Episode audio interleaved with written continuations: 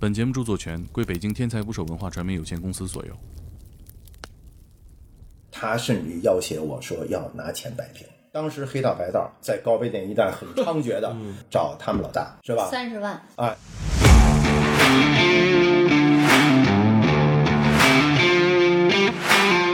片子拍得太好了，甚至于不仅不应该抗议，还应当正式放映，不遮马赛克。这片子一播出来之后，人家孩子这一生就毁了，对，我觉得也是因为您的观测，小燕姐的生活也发生了一个改变。巨大变化。嗯，他也没解释，我也没问，完了他就拍了，我就寻思现在这爱好者太多了，想拍就拍呗，这玩意儿。当时也不知道说是拍完了之后又他又弄到屏幕上去了。他们干的不合法的勾当，也知道您在拍摄，他就没有一点禁忌。结局是恰恰出乎于所有的 NGO 知识分子义愤填膺的正义感的道德至上的这些占领制高点的所有爱情人士他们的意料。现在我其实采访各种人，我就难受的地方是，我怕这个人他不说真话了。猛子真是走心了，真走心了，前我都没说过啊，跟任何媒体没有说过，就是什么呢？这是独家的了。那那这个这个东西它怎么挣钱呢？徐导那阵儿拍过《渴望》，《神奇女侠二》当时想要在中国上映，啊然后就想在中国找了五位、啊就比较有正能量的女性，啊然后其中就找到了我。你不厌其烦的做那几道题，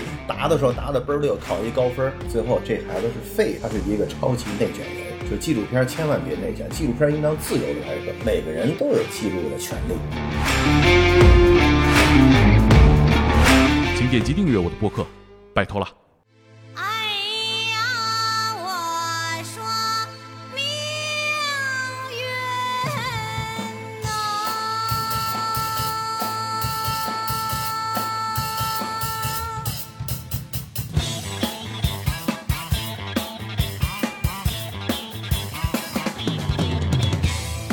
打捞最带劲的职业故事，这里是天才职业，我是猛哥。今天的嘉宾是纪录片导演徐彤，他最被大家熟知的作品是被称为“游民三部曲”的三个纪录片，分别是《麦收》《算命》和《老唐头》。他镜头下的人物，从卖身救父的性工作者到身有残疾的算命先生，几乎全都是生活在城郊的江湖人，也可以说是游民。他和这些游民生活在一起，观察他们，拍摄他们。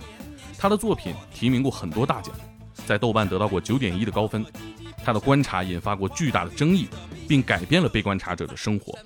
今天这期节目呢，我去徐导的家里做客，与他和他的搭档制片人，曾经也是他镜头下的一个游民唐小燕大姐大，一起聊了聊《游民三部曲》是怎么做出来的，在镜头之外发生了哪些故事，以及徐导首次公开了镜中人的结局到底如何。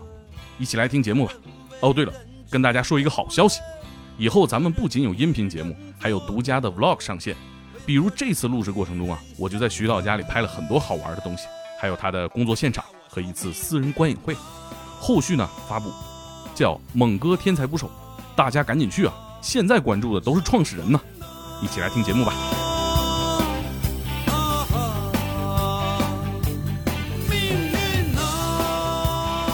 今天的嘉宾是深受网友喜爱的纪录片导演徐彤徐导，哎，好，网友们好，哎，还有这个呃，我跟徐导的这个相识的中间人，你介绍你合适呢？你这个工作单位方便透露吗？不方便。啊我我是猫头鹰电台的，啊，猫头鹰电台啊，虽然这个没有在存续了，这个这个单位，但是猫头鹰电台的主播蒋彤，儿童对吗？哎，这个今天呢，小燕姐，小燕姐也在啊，就是在徐导的纪录片里面，从女一号到女制片人的唐小燕唐总，大家好，我是你们喜欢的唐小燕儿，哎，哎呦呵，那么自信，我认知非常清楚啊，嗯东北人必须的嘛。嗯，有这个随便聊啊，还真是。嗯，就是接触过徐导人，其实更喜欢的是小燕姐，啊，真的真的。平时看网上评论回复吗？我也不看评论呢，那你怎么知道大家都喜欢你？他他他说加我微信呢，啊啊啊！我，在哪加的呀？在微博啊微博上留微信号啊？发个广告啊啥的，有的时候哎，这些人真的会有很有心。关键主要是现在小燕儿啊是成知心姐姐了。啊，怎么说呢？有一些苦闷青年，比如说大龄的呀、家暴的呀、什么那个伤残的呀，还有女大学生什么感情纠葛的呀，啊，都找燕儿姐，啊，人生导师。找我唠唠，唠唠。你这也也处理不过来呀，这挨个唠也不是给他们干这活儿，没有多少啊。还能还能在射程范围内哈。对对，工工作到深夜一两点是吧？都是这事儿，长时间的恳谈呢，哎呀，没啥，嗯比如说吧，有一个大学生吧，就是羡慕你这行，就是羡慕你以前这行，然后就说想从业。啊，那这燕儿姐的话，那是肯定是苦口婆心得劝的。燕儿姐也不干这一行了。对，燕儿姐也不干，但是她的那个理解呢是逻辑是什么呢？是燕儿姐从内行起步。她说：“我要是走燕儿姐这条路，啊是不是我也得从那行起步，啊容易被导演发现？燕哎哎，燕燕儿姐怎么回复的？我我觉得特别特别简单。我先问他，你要干这行，要想做这行的话，你什么目的？他说是他缺钱，啊，因为因为什么呀？他说是我我那个在网上有好多贷款，还不上。啊，他又是大学生，然后又没法还。我说是，那你索性就不要去干这行了。为啥呢？因为干这行，你要是这么花的话，你干哪行也不行，也供不起你。你现在首先要改的毛病是不要乱花钱，该花的花，不该花的不花。不要有攀比心，别人买个他妈的香奈儿口红，你也你也要买一款，你一定要对自己这关把控好。前一阵儿看过一个那个报道，人民大学一个学者写的，他采访了七零、八零、九零还有零零，就干燕儿姐他们江湖那套的女孩儿，然后说七零后都是说哎被逼的，生活无奈，八零后也差不多是这意思，等到九零后的时候，我干两天出去玩去了，没钱了，说我回来了接着干这事儿，完全是不一样的心态。嗯，所以说这个还是心态有变化，时代也有变化。对我们其实，在饭店里边讨论最多的，我其实也是最好奇的。我看完这个片子，因为我自己也不是也呃干过电视行业嘛，我就觉得这是怎么完成的呢？这个拍这么深度的拍摄，呃，大家广义上理解的，大家不愿意被人看见的职业也好，生活也好，徐导就完成了，是吧？就各行各业了，从小燕儿姐的行业到算命。到再到这个唐头的这个家里这么深度参与啊！我我看老唐头那个片子的时候，我都感觉过年了，上哪个亲戚家串门儿一样，那个环境这么深度参与啊！因为怎么做到因因为里边就是过年了。对呀、我觉得那个猛子真是，嗯，走心了，嗯，真走心了。就是他琢磨这个电影后面的事儿，嗯，就是说，其实电影后面的事儿一点儿都不比电影前面的事儿啊，这个容易。猛猛都鲁都鲁豫了，说出你对了的故事。就是说，所以说这事儿其实要是通俗的说，就是还得是能混，嗯，得能混，嗯，什么叫能混？就是说，其实我们说拍摄，拍摄实际上都是拍的是人与人之间的关系。首先，第一关系就是你跟被跟被拍摄者就是之间的关系，就是猛子，我替你问一个问题，就是那些人，就比如说卖收那小姑娘，他们干的不合法的勾当，也知道您在拍摄，他就没有一点禁忌吗？他自己，不，这个是当然会有了。但是首先的话呢，你不能够以焦点访谈去了，比方说，嗯嗯，或者说是深度调查去了，不行。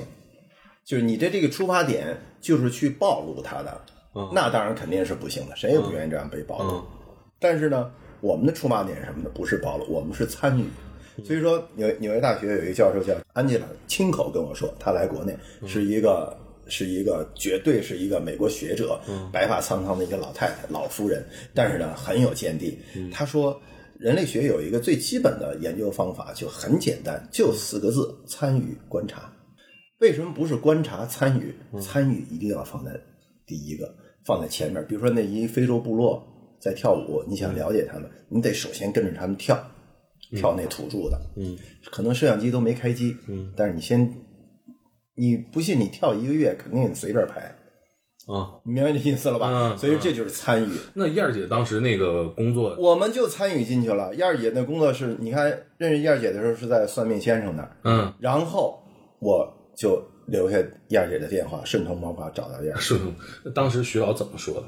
怎么把这说说服的？怎么怎么形容？他也？没说呀，就纪录片的事儿，他怎么他也没说呀，就他就直接拍了呀。我就是 我就是住店客人嘛，我把住店客人就理解为叫住住校那个艺术家或者是住校教授，嗯，不是我们现在学者之间有那种，比如说你去纽约大学去呃叫出访教授，然后在那儿住校，就不不是出访，其实当时是在那学校待不知住一个月，道他是个导演，嗯。那他怎么解释自己出现呢？他也没解释，我也没问，完了他就拍了，我就寻思现在这爱好者太多了，想拍就拍呗，这玩意儿。那时候还没也不知道抖音啊，当时没抖音，当时也不知道当时也不知道，说是拍完了之后又还又弄到屏幕上去了，你知道吗？啊就根本就不知道，因为平时我也拿个小机器咔咔的没事儿瞎拍。所以说这就叫阐述的第二个问题了。第一个是参与观察，你得要参与，叫叫什么呀？山不进我，我进山。嗯，山永远在那儿，不可能走到你跟前来，嗯但是你可以进山嘛，对吧？那么第二个原因是什么呢？就是山，你愿意进山，山还给你留上路让你走。所以说，很多山是没路的，野山是没有路的，甚至于还有一些我们介绍当中，越是高知识分子，那个山越没路，越险，甭想上来，上来摔死你。意但思是他是拒绝哎，喀斯特地貌，他是自我保护的，因为什么？因为他知识丰富之后，他知道媒体的放大的这个力量有多强，他知道后果。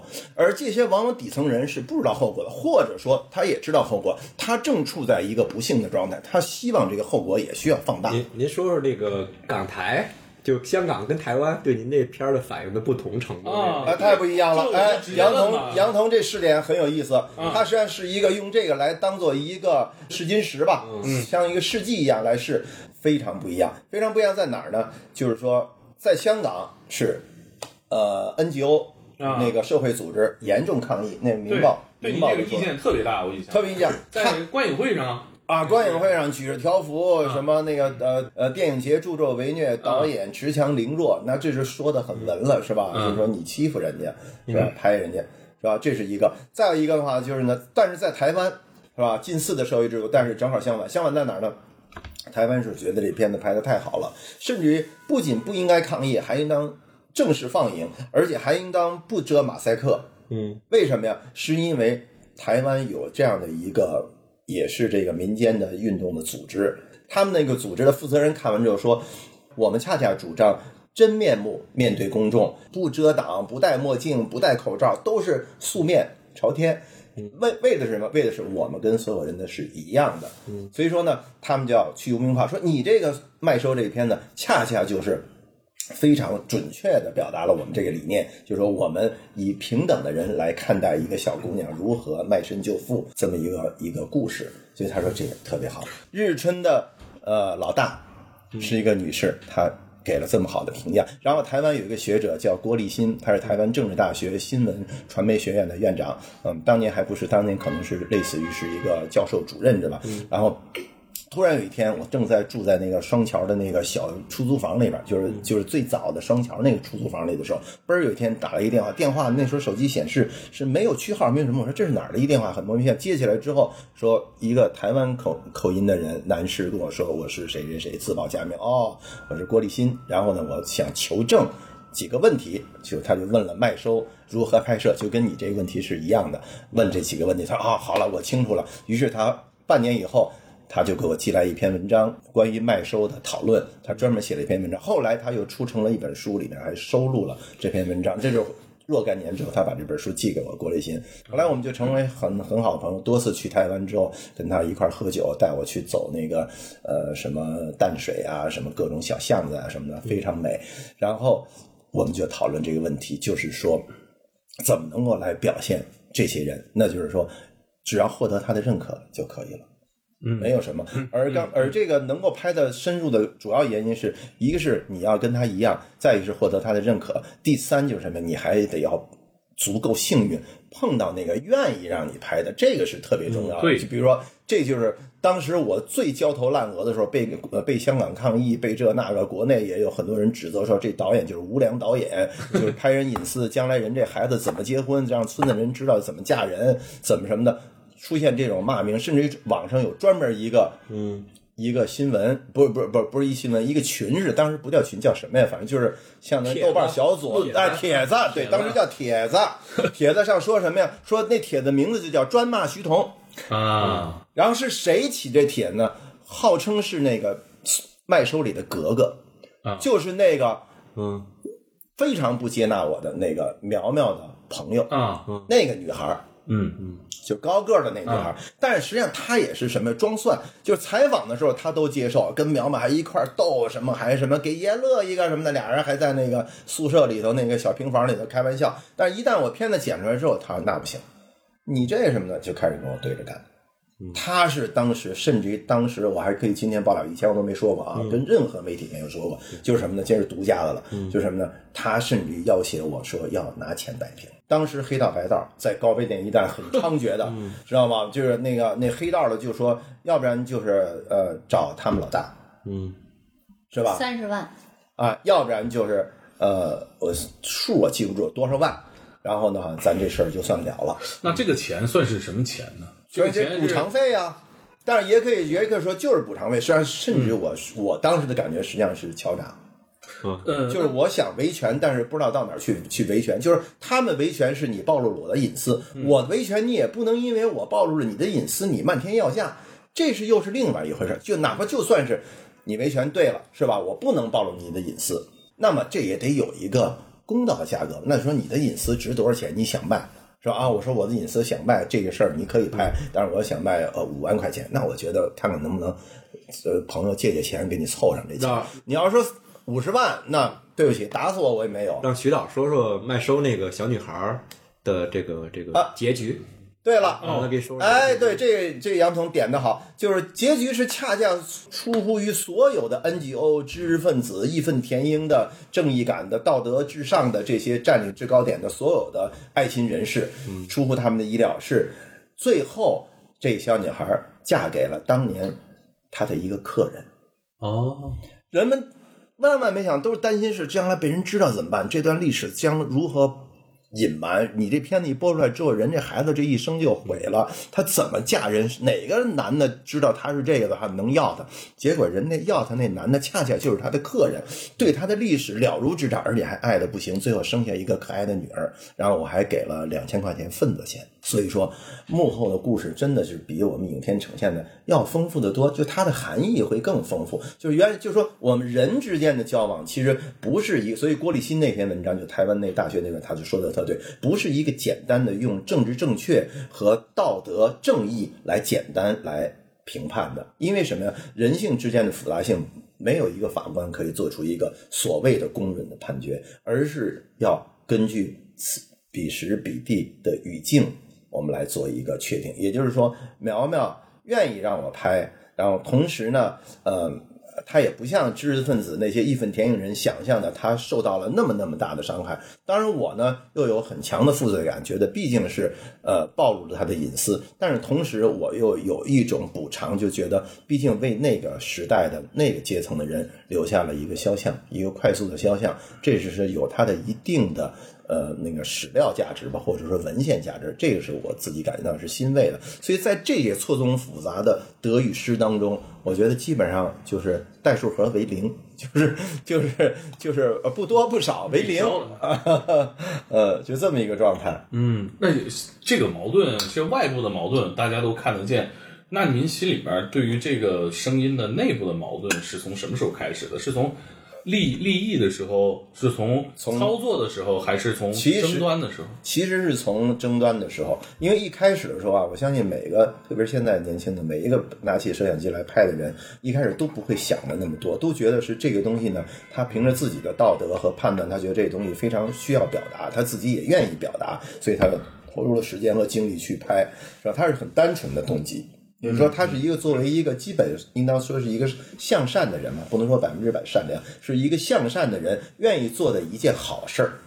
嗯对吧？对这是动机，但是他没有想到什么呀？他会涉及到这么复杂的呃隐私问题，然后对别人的、对呃对自己的内心的这种考验，还有什么？这就这么多问题。当你只有在你这个片子编出来了，呃，特别是在你发布之后，有很多人看到了，反馈回来之后，可能人们会说：“哎呀，云开，你这个片子怎么把这个疫情当中的这医院，这其实都是病人呢？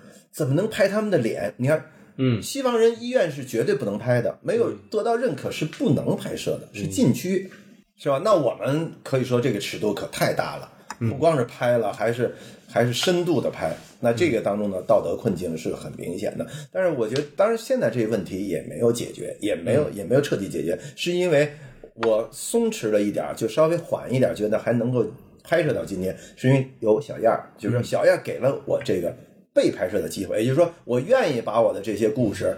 包括呃麦收里的，包括老唐的，包括所有纪片呃纪录片里的人物，他是愿意给你。嗯嗯，那但是要是不愿意的人怎么办呢？您您您提到燕燕儿姐，我这儿再问您一个问题：您为什么总卡着老唐家这一家子这这一根羊毛使劲薅呢？那这不就是现在？这不就是也是因为这种困境吗？就是说，就是你你只有这，你只有逮着一个人使劲造，因为什么？因为他向你敞开门了。然后下一步还马上就拍拍到人家孙子辈儿了，呃，孙子辈儿的、重孙子辈儿的都到，上是吧？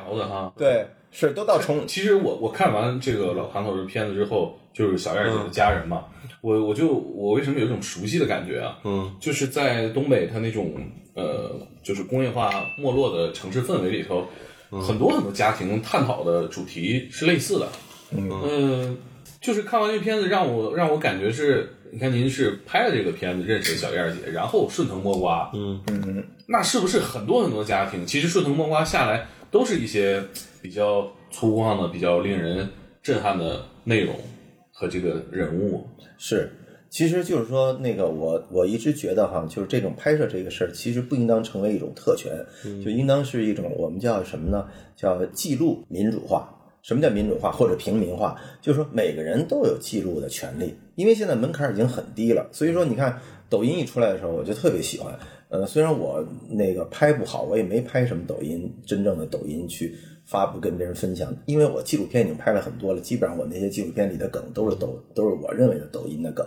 但是为什么我觉得特别好呢？不是说也也不是说为了赶这个时髦，是我觉得抖音就是最大限度的用这种平台，让每个人都有可能成为纪录片的作者。嗯，就是无非就是一个小短片而已，是吧？你可以拍你的生活，拍什么，拍你的表演，拍什么都行，是吧？也就是说，当一个社会有了有了这样的一种可能，就是说，当然前提还是说，呃，对他们的这个这个审查再宽松一点的情况下啊，然后呢，那么每个人都愿意去表达，都可以去表达的话，那么我们看到这个世界的方方面面就会更多，那是肯定的。于是我们了解世界方面就更多，所以这是一个人的本性。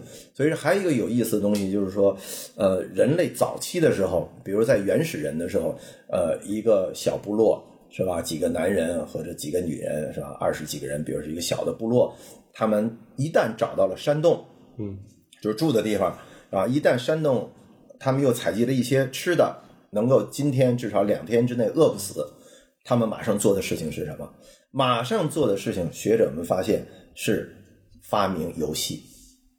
而游戏是什么？游戏最主要游戏就是男人们要带上长矛或者带上石头，带上什么工具，去到更远的地方，就是他们活动范围要扩大。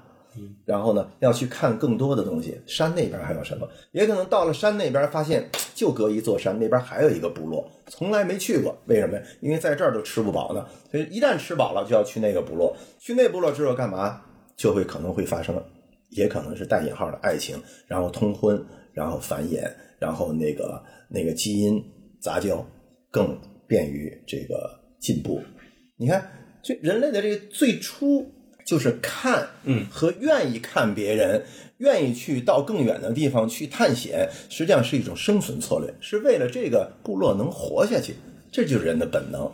那么还有一种说法，就是说为什么愿意拍纪录片，愿意什么？我说更多的人去拍纪录片才好。实际上看，如果说从更深层次说，就今天我不知道咱观众是什么层次的观众哈，呃，我也可以科普一下，就是看本身是有物理含义的。这句话很多人不理解，就是为什么看是有物理含义的？比如说看，当看当一个光子在微观世界啊，当一个光子干涉实验，啊，对，干涉实验。当一个光子去呃测量，你给一个光子去测量一个电子的位置的时候，会改变电子的什么呀？改变电子的动能。就电子有三个特性嘛，一个原子周围绕着个电子，这电子有三个特性，一个是动，一个是位置，一个是它的那个状态。你要看它的时候，你就得投射一个光。一个光子。当光子去改变了这个撞到电子，改变了电子的动能的时候，电子的位置就跑了。所以说你永远不知道在看之前电子的位置是究竟在哪儿。所以电子的位置你在测量的时候，它会有无数 n 多的位置。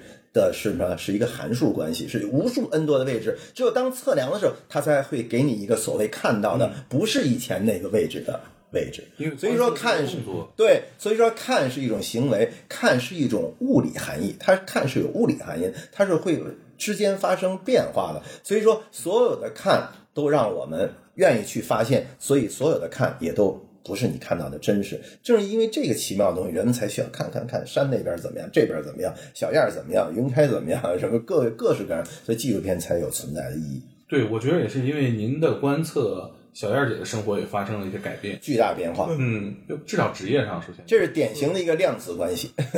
是就是一个也是蝴蝶效应吧。对，嗯就是由于观察，然后呢，她的生活被曝光，被曝光之后，有更多的人去看、去关注，完了使她离开了她原来的位置，也就是她 变成了今天的小燕儿，成为了我的合作小燕姐是制片人。神奇女侠，在神奇女侠上映的时候，有请了一帮小燕姐说说这段儿。啊，神奇女侠当中，她那个二，呃，拍摄完事儿之后，呃，当时想要在中国上映，然后呃，她这个宣传的这个公司，啊然后就想在中国找了五位、啊就比较有正能量的女性，嗯然后其中就找到了我，然后给这个神奇女侠二拍了这么一个广告。啊嗯，对，《神奇女侠二》这个电影，DC 迷吧，反正就漫漫迷吧，嗯很不好。但是它这个电影的立意和其中有一句话特别好，嗯就是你可以成为任何你想成为的人，这是神奇女侠这个角色他所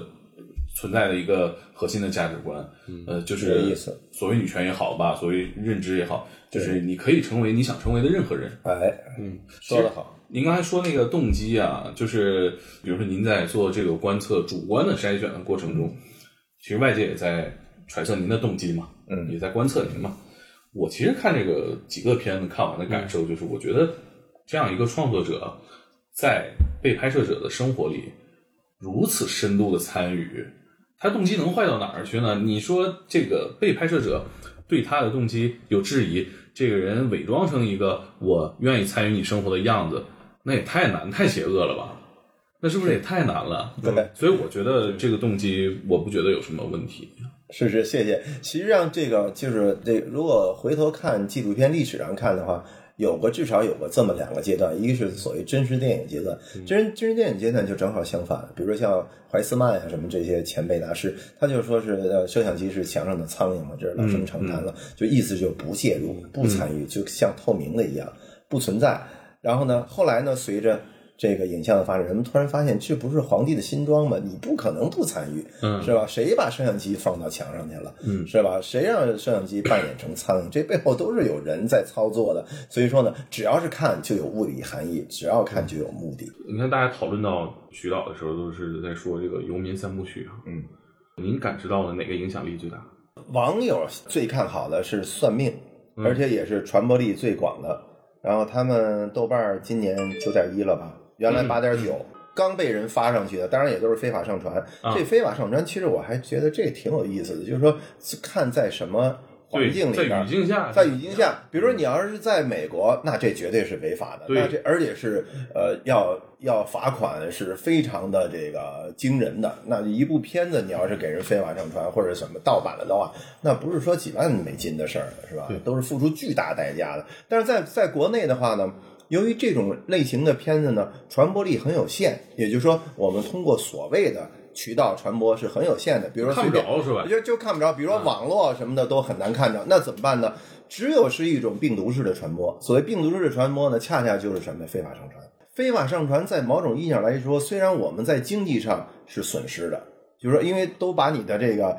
这个这个免费看了嘛，是吧？也没有任何版权，也没有什么的，都没有任何保护。但是呢，它起到了一个传播的作用。换句话说，本来也指着纪录片挣不着钱，那与其舍掉这一块的话，那还不如让更多人看到呢。所以说，我们那个那个点击呃，那个就什么，我们豆瓣评分从一开始刚被人非法上传之后的七点几、八点几、九点几，现在已经到九点一了。对，那那这个这个东西它怎么挣钱呢？就因为很多人在讨论这个，呃，都就是没法挣钱。我记得这个东西没还说还筹钱呢。对我们这么多年来形成了自己的一个一个套路了。这个套路是什么套路呢？就是真的这套路也是挺没谱的，就是什么靠一些有所谓我们说哈挺俗的一个一个词儿叫有情怀的这些投资人。比如说我举例吧，比如说我《赤脚医生》这个片子，啊就是、呃由一个呃，因为《赤脚医生》拍的是当年的一个非常传奇的人物，叫孙立哲，他在陕北呃当医生，然后当赤脚医生，救了无数的人，救了三千例手术没有一个失败，然后救了几万人在陕北，所以他在陕北是神医，因为他是被毛泽东点名了五个知青之一。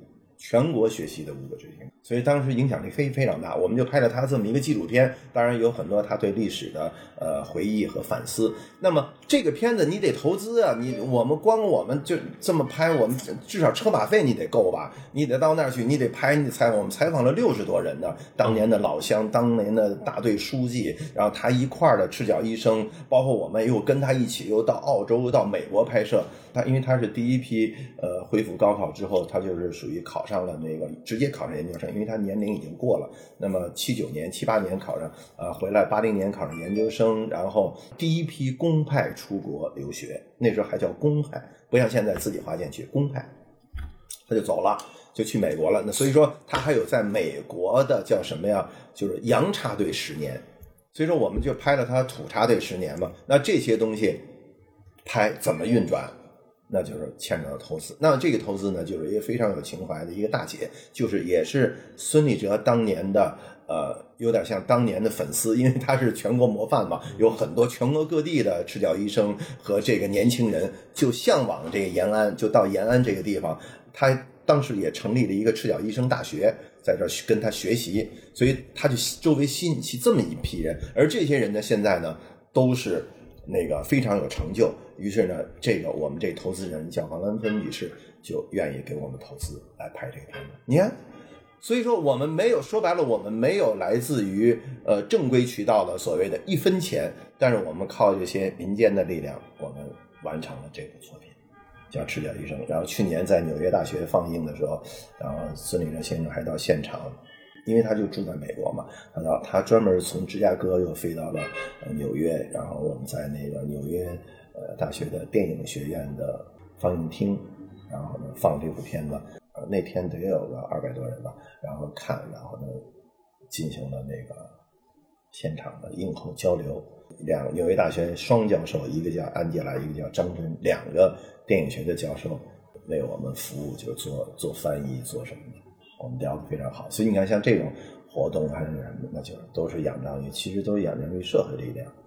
这是一个资金来源，还有一个资金来源呢，就是这个，嗯，就很多人都关心这个啊，杨总也关心，好奇啊，还对好奇就是怎么活呀？你们呃总得吃喝嘛，是吧？呃，还有一个来源呢，就是那个呃，就有点像非洲孩子似的，就是说非洲老出长跑冠军嘛，是吧？然后后来有记者采访那个非洲孩子说：“ 哎，你怎么跑的这么好？光着脚都比他妈的欧洲的那些专业专业队的训练都跑的都快。”他说：“我们是得拼命奔跑，然后我们才能生存下去。”就说他那个跑不是为了，不是为了说是为了这个体验不同的人生，获得更多的价值，然后要不然就是为了呃一种更更什么崇高的目标，不是，他就必须要玩命跑才能改变命运。所以我们这有点像这个，我们是只有拼命的拍，我们才能够什么呀？国际上获奖。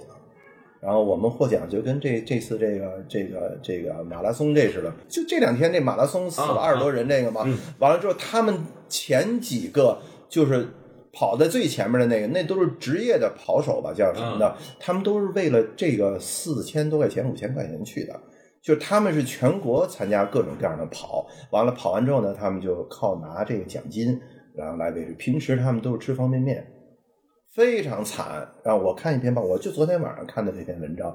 那他说，他说，哎呀，他说这些人都不知道内情，为什么没有装备？为什么没有啊？主办方为了省钱嘛。但是这些人没有，为什么也跑？这就跟我们这问题一样，我们有什么装备啊？我们能跟那个电视台的装备比吗？我们三台 GoPro 就把养老院拍了，那也是、说白了是为了什么呀？为了我们能够完成这作品，在最低的保障情况下，我们还要拍出最有个性的画面，还要拍出最真实的场景，还要有最好的 K 数，比如我们也能达到四 K 啊，这些都达到的情况下，我们要把成本降低到最低，然后去跑马拉松，然后去呃获获得奖金来维持我们的自我造血，来维持拍摄。所以说我们是贫穷电影嘛，贫穷电影是什么？就是我们不是一个工业化的电影制作流程，我们是一个完全是手工的作坊式的，然后是一种光脚跑马拉松的状态。但是我们要跑马拉松，要拿到国际冠军，然后我们才能有那个奖金。所以说我第一笔钱最多的是十二年前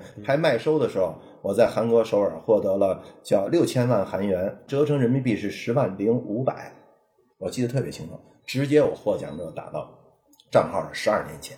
感觉也不是很多啊，不是很多。然后呢但是已经很，多了但但对于我们来讲已经很多，因为那时候我们卖收拍卖收的这个拍卖收的成成本我们是两万块钱，但有很多电影节它都没有没有钱的。但是还有很多是没有的。我就说是成功案例，是我们跑了马拉松了，我们还跑了前三名了，有奖金了。这样的话呢，我们至少我们两在当年十十多年前，如果两万块钱拍一部片的话，那就够我们拍五部片了。当然，其实那个也没拍五部片的，那钱在那之前我们有大量的欠账，就是基本上那把钱来了之后，就把卖收的钱两万块钱成本回收，然后剩下都还钱了。然后你你买机器、买设备、吃喝什么乱七八糟，这么多年积累的是吧？等于这一把获奖全填平了，然后零再开始拍算命，算命完了又又找了点钱或者又获点奖回收了，然后呢又清零，然后再拍老唐头，就这么一个一个滚着。这是第二种方式，然后第三种方式，后来这些年好一点了，就是什么，比如说讲课呀、任教啊，啊，啊，对，像前几年还为佳能，那时候佳能刚转线，就是从五 D 它卖的非常好嘛，然后呢，他就觉得一下觉得他就呃心就大了，然后呢，他就觉得野心就大了，他就想进军这个电影装备的市场，所以佳能那时候就出了 C 三百、什么 C 呃 C 一百、什么 C 系列，它那个数字电影摄影机嘛，那种方头方脑，就是那个。就这个架在下面的三脚架的这个啊，这就佳能的 C 系列嘛，嗯啊，它当然它装备起来是很大的一套装备，因为佳能的镜头也很厉害，它整个有有几十支的这个镜头的家族，所以它就推出了这样的摄影机。它的定位呢是给呃拍那种微电影、网剧用的数字摄影装备。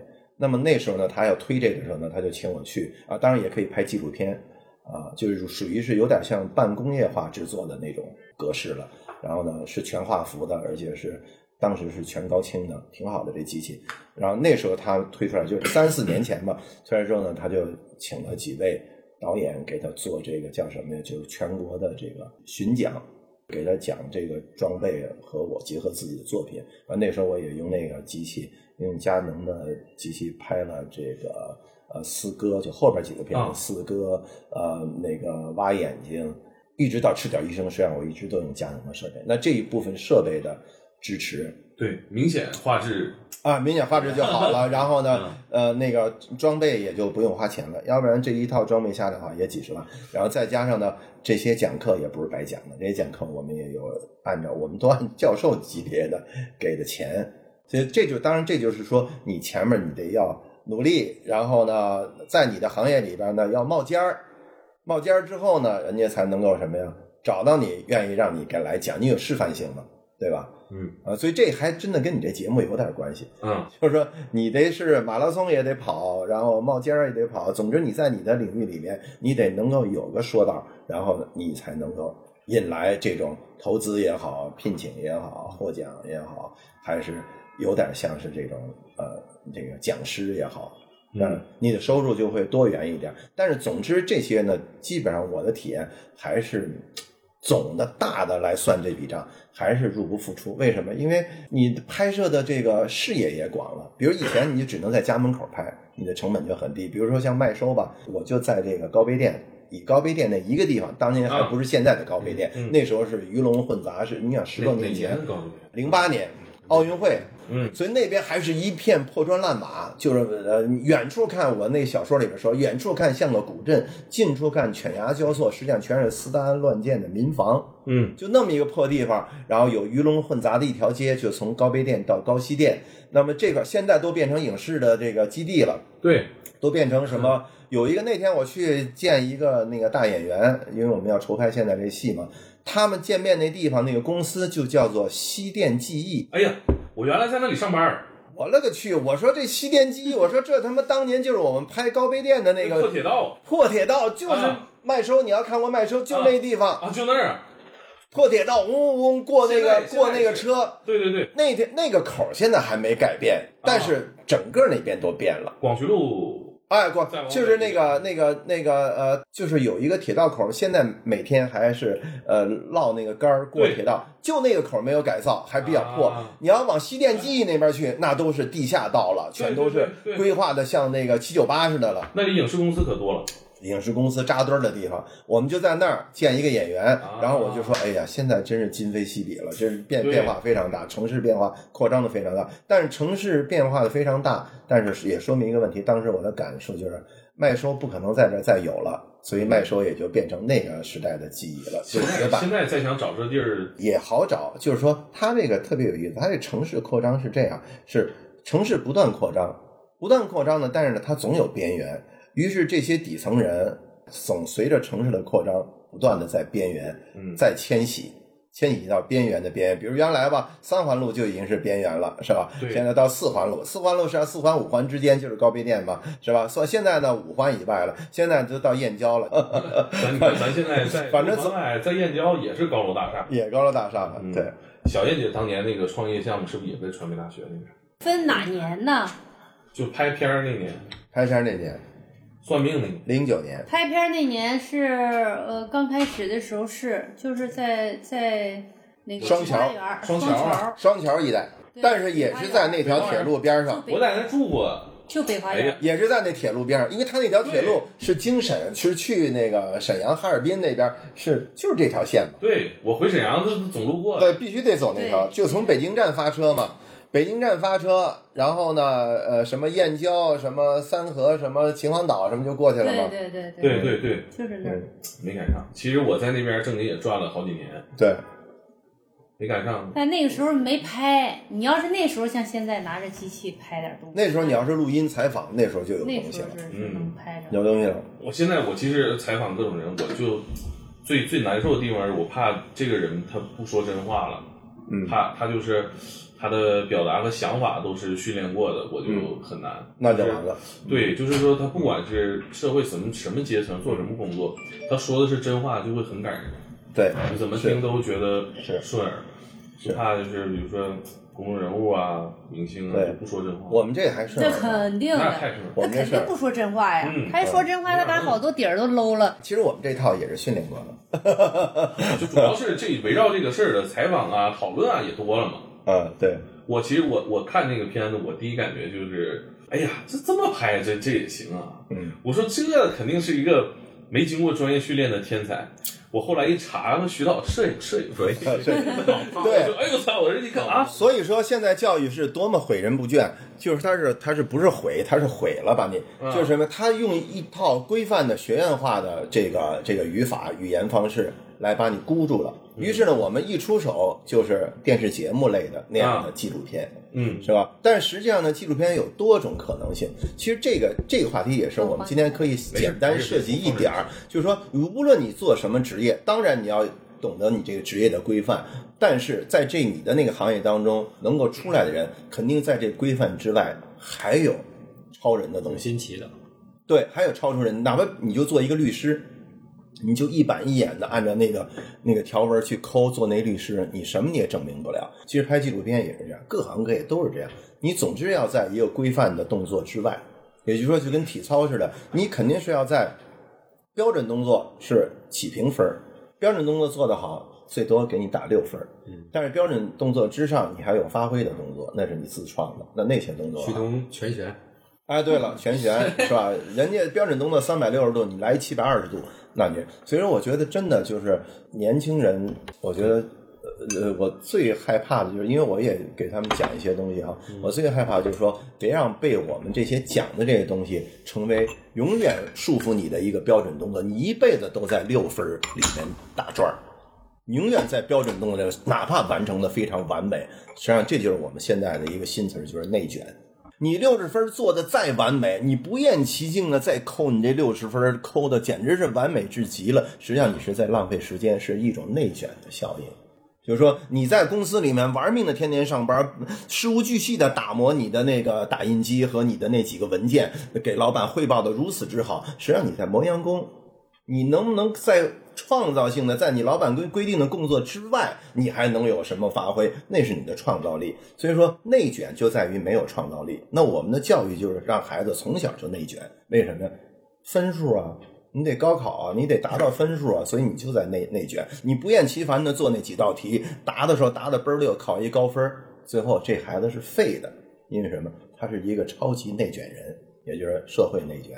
人物人内卷，这是我特别反对的。就是纪录片千万别内卷，纪录片应当自由的拍摄。为什么？就是说二十八号看完那个之后，会又感觉不一样。以往这些片子，我们今天以往谈的我的这这些片子，我都觉得是呃内容当然是有意思，也记录了一个时代的变迁的底层的状况。但是它在语言上和它动戏的那个角度上，还是在一个传统方式上、传统手法上。因为我们肯定要从一个呃规范的叙事起评分开始。但是呢，我觉得我幸运的是，我呃从呃那个两把铁锹往后，这可能你们都没看过。两把铁锹赤脚医生，对，回头我给你两把铁锹赤脚医生到现在的他们是肉做的，就完全在叙述内容全都发生变化了。比如说像两把铁锹吧，是讲的是小宝子他们家，嗯就是老唐老三，就是老唐头那三儿子。自命不凡的那个文人，但实际上他也不是文人，他就是一个普通高中生。是是唐唐总的三哥，对了，是这个是小燕儿的三哥，就那个结果呢，老唐头里边爱写书那个，爱，写写书那个，但是他的人生呢非常的落魄，就是非常的怀才不遇，不如意。呃，不如意。然后呢，在一个东西，就最后呢，他的那个就是出事儿之前呢，就在一个小区里边当这个这个环卫，当这个保洁。扫雪，扫雪之后呢，那个他们那个单位呢丢了两把铁锹，然后就有一个人，就那个门卫是一个又干巴又瘦的一个浑身是病的那么一老头，就到物业公司的那个老总那儿打小报告，说是老三唐老三偷了两把铁锹。所以这片名《两把铁锹》，老三一生气，喝了酒之后找那个老头门卫去理论，踢了他两脚，正好踢到脾这个位置上，就实际上就撕吧撕吧，都有监控头拍着，就也就踢了一脚，完了就被人拽开了。结果这老头半夜疼痛难忍，送到医院，肚子胀这么大，完了之后就死了。切开一看，满肚子全是血，内出血是什么呀？脾破裂。嗯，脾破裂导致大出血，人就死了。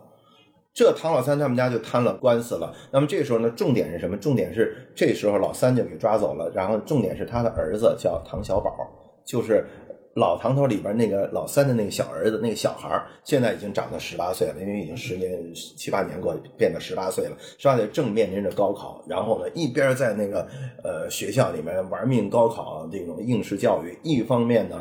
呃，不断的在高考前夕，老有警察找他，给他爸送衣服，给他爸送钱，然后调查、口供、笔录，这个那个的，这孩子就扛着，然后呢还得筹钱什么呀？筹钱，看看能不能给人赔偿，因为多赔偿点呢，这个他判的就会轻。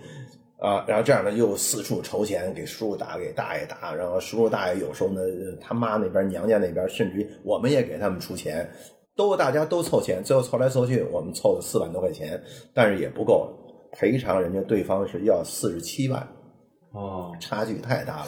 最后呢，人家那按工龄算挺多呀，对呀这岁数也挺大了，岁数挺大一老头儿，然后最后呢，人家法官说的话，你这点钱你也别给了。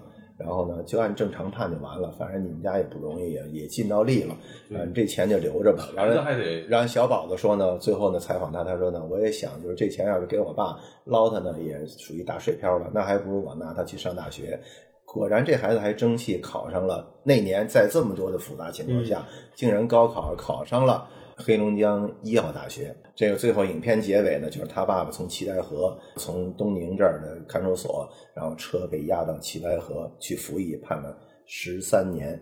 然后呢，小宝子这时候呢也坐上车去往一个相反的一个方向去哈尔滨上那个大学。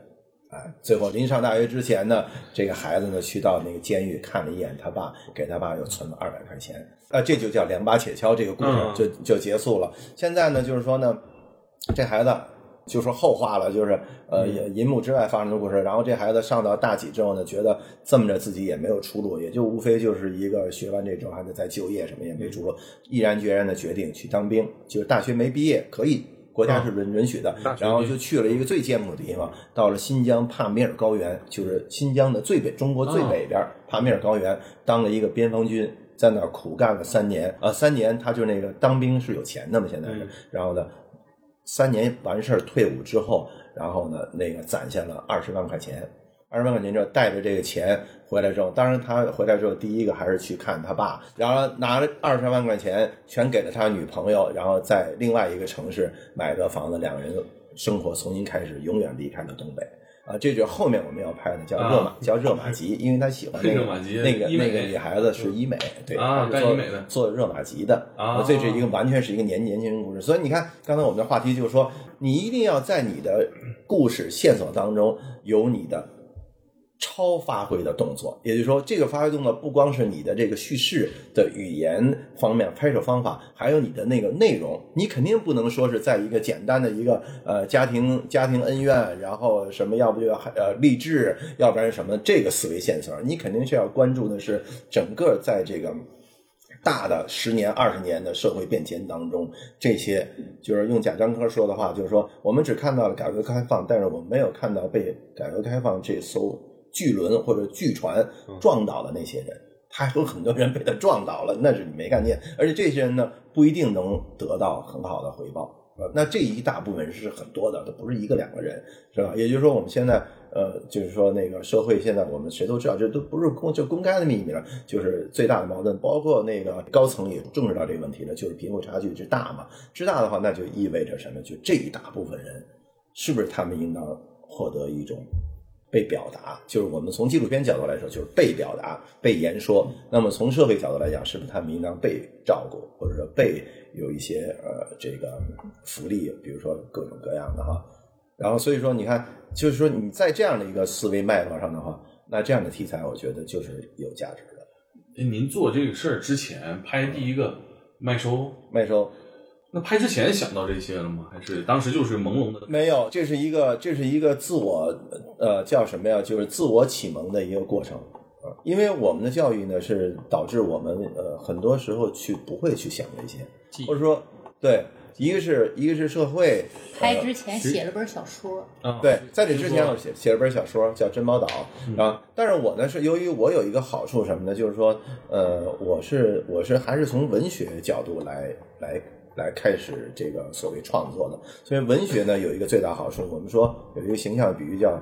呃，文学是这个这个生活当中的盐，就好比说我们吃的盐一样，就是它很咸，呃，你吃多了肯定你们，但是又必不可少，是吧？呃，吃多也不行，但是齁着了，完了，呃，少了的话没盐是万万不行的，是吧？那么就是说，这个这种东西，文学会让会不断提醒一个人，你应当注意什么，就是你应当观察什么。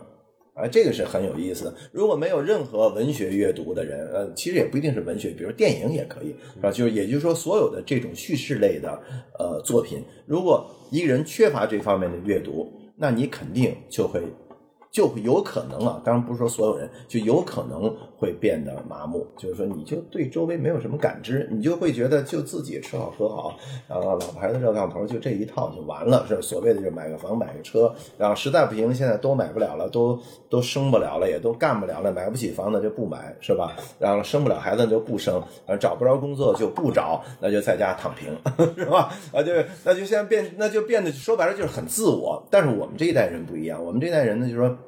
他的视野是他从文学、电影这方面出发，他就是说，除了自己之外，他还很多乐趣的来源是自己之外。您当时刚才提到那个学学习成绩啊，嗯，您学摄影学的咋样？就是就是学的非常好，学学霸级的标准的就是视听语言表啊，对，视听语言是非常专业的。学学的非常好，学霸级的，这个得别人说，不能自己啊，学霸级的，不确确信了作业和那个都是老师点评的对象，都是 徐导那阵儿拍过《渴望》，什么年代？啊，对，小时候不是不是嗯，不是，我是我是这样，我是更早，我是小时候的作业就是那个作文，就是经常是范文，可以十之八九。就是说，老师那时候我们都是，我不知道现在学生是不是这样的哈。呃，比如布置作文，一个星期之后教教完之后，老师会有一个点评。老师到语文课的时候，老师会抱着一一摞语文本儿。啊，现在是不是这样？我不知道。不知道抱着一摞语文本儿进来，放在讲台上。那老师一进来，我一看那那一摞，第一个肯定是我，为什么？因为他要拿起来念念一段儿，嗯，没什么啊，念段范文，从小就是范文，就是说从小就对，实际上也不是说写作怎么样，而是对这个就是对事物的这种愿意观察和和技术和这个描述非常感兴趣。当然，这一切都是刚才你说的那个，就是都是规范动作的。啊，那么刚才讲那两马铁锹的故事，往后这三部作品就是尽量的就开始意识到，要在规范动作之外有没有更多的可能性。哎呀，回来了，回来了！你看，这我们这正在那个节目访谈的现场，你现在突然闯入我们这个非常好的现场，不不不，没有不好意思啊啊，就是一个很优秀、很优秀的青年。吃点东西，然后再。